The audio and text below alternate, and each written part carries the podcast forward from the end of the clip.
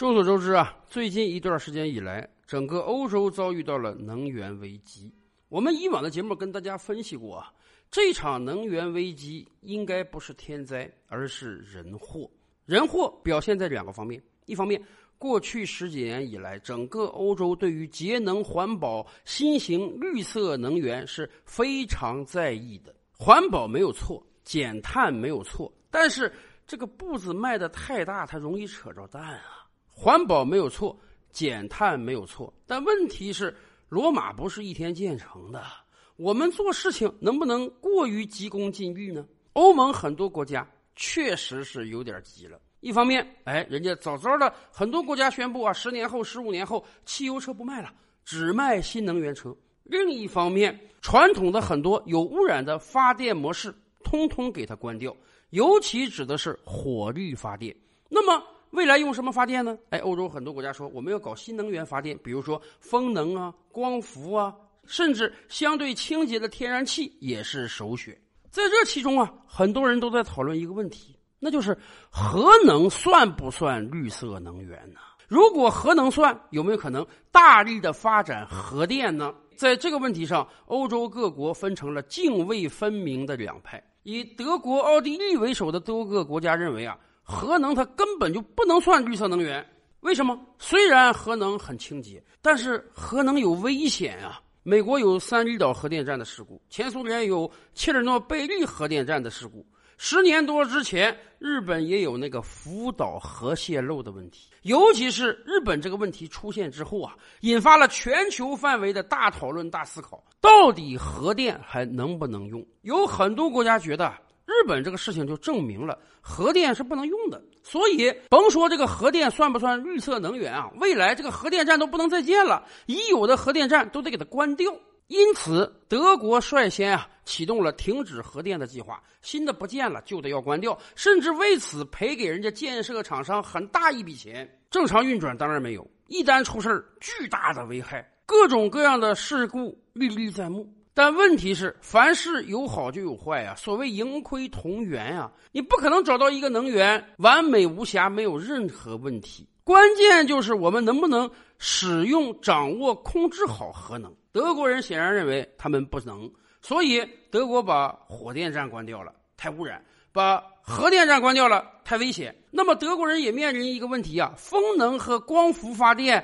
现在还不是很成熟，造价相对高，而且受季节因素影响大，它不能长时间稳定的输出能源，所以德国就恐怕只能靠天然气了。但是最近一段时间以来，一方面美国那边通货膨胀啊，导致这个全球范围内的能源价格大涨，而另一方面，欧洲各国的天然气储备不足。所以，一方面天然气价格飙升，有的地方升到了以往的五六倍；另一方面，这个天然气数量还不够，有钱你都没处买去。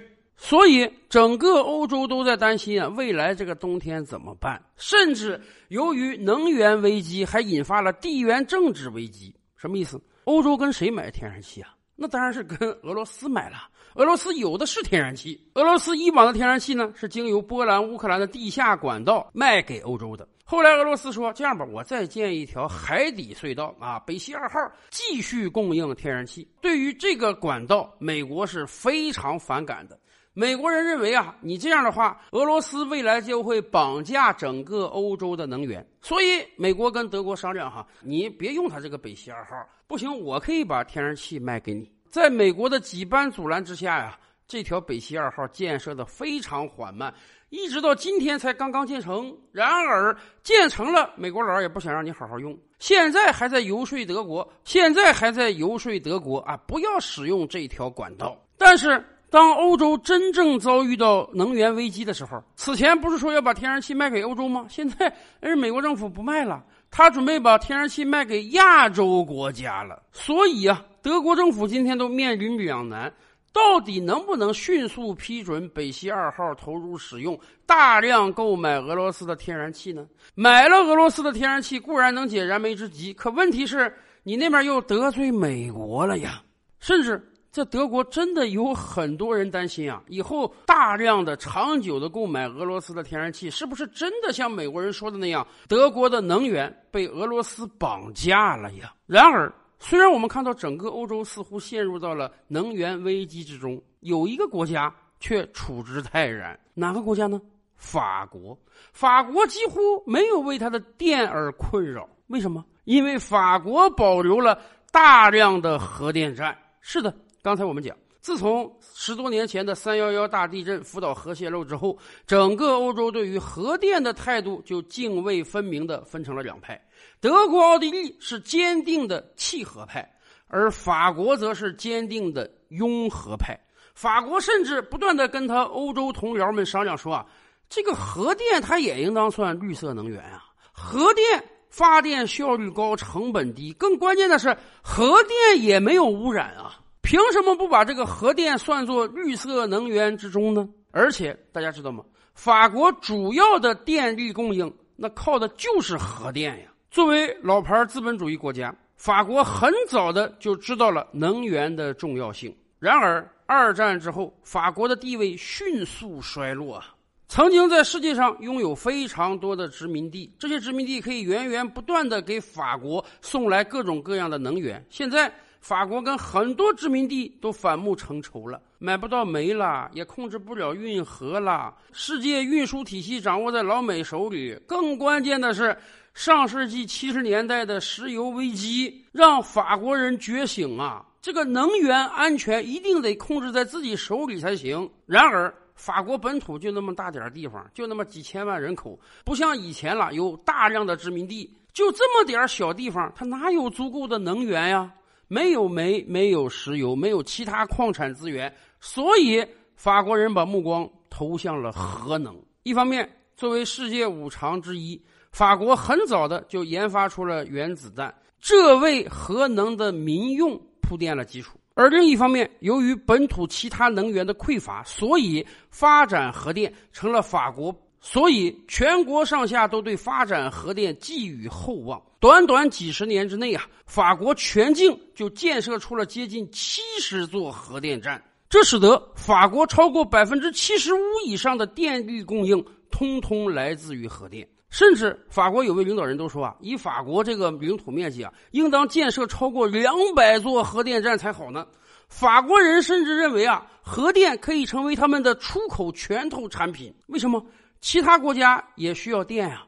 相对而言啊，法国这个核电的发电成本是非常非常低的，比什么天然气发电呀、煤炭发电呀、风能发电、水力发电、光伏发电都要低得多。因此，法国这些年来核电站不但广泛供应本国电力，而且大量出口，每年给法国带来不少额外收入啊。所以，当欧洲各国开始讨论要不要继续使用核电的时候，法国是非常坚定的拥核派，不但要继续使用本土内的核电站，而且希望把核能也列为绿色能源。对于法国来讲，他当然要有这样的坚持啊。德国可以把境内的所有核电站通通关了，也不建新的了。德国买得起天然气，而对于法国来讲，四分之三以上的供应来自于核电。你把核电厂关了，法国人哪有电可用啊？这些年来，即便三幺幺大地震之后，法国国内对核电也有很多质疑之声，很多人也担心啊，说你看。啊，强大如美国啊，前苏联啊，经济发达如日本啊，他们的核电站都出现过这样那样的问题，一旦出现就是巨大的灾难啊。那么，法国能不能够维持本国核电站的安全呀？甚至有很多党派的人建议啊，即便不能把核电站通通停掉，那么至少应当压缩规模，而且不再建新的核电站了。有的党派的领导人就提出啊，未来十年要把核电对于法国的电力供应从四分之三降到百分之五十以下。然而，这场欧洲能源危机似乎让法国人看到了自己坚持的正确，因为谁都发现了，一夕之间能源短缺了。这个风能和光伏它靠不住啊，这个天然气没有那么多储备呀。俄罗斯一旦再不卖给你怎么办？哎，算来算去，还就是法国这个核电能够长久稳定的输出能源，既无污染价格还便宜。所以，法国总统马克龙前两天还说，未来要再投入十亿欧元来加强核电站的建设。甚至，法国境内现在还有六座正在规划中的核电站。到底是德国的弃核队呢，还是法国的拥核队？说实话，能源问题真的是困扰我们整个人类发展的重大问题。每一种能源都有它的优劣。而我们对于气候环保的要求也在与日俱增的提升。确实，我们不想再走以往那种粗放的发展道路。我们也意识到了青山绿水就是金山银山。我们也希望能够通过不断的减碳来达到碳达峰和碳中和。而想达到这一切的目标，似乎核能真的是一个非常好的解决方案。但是，核能它又太危险了。以往的灾难历历在目，所以啊，这不光是困扰德国和法国的问题，这恐怕是困扰我们全世界的问题。到底未来我们是拥核还是弃核呢？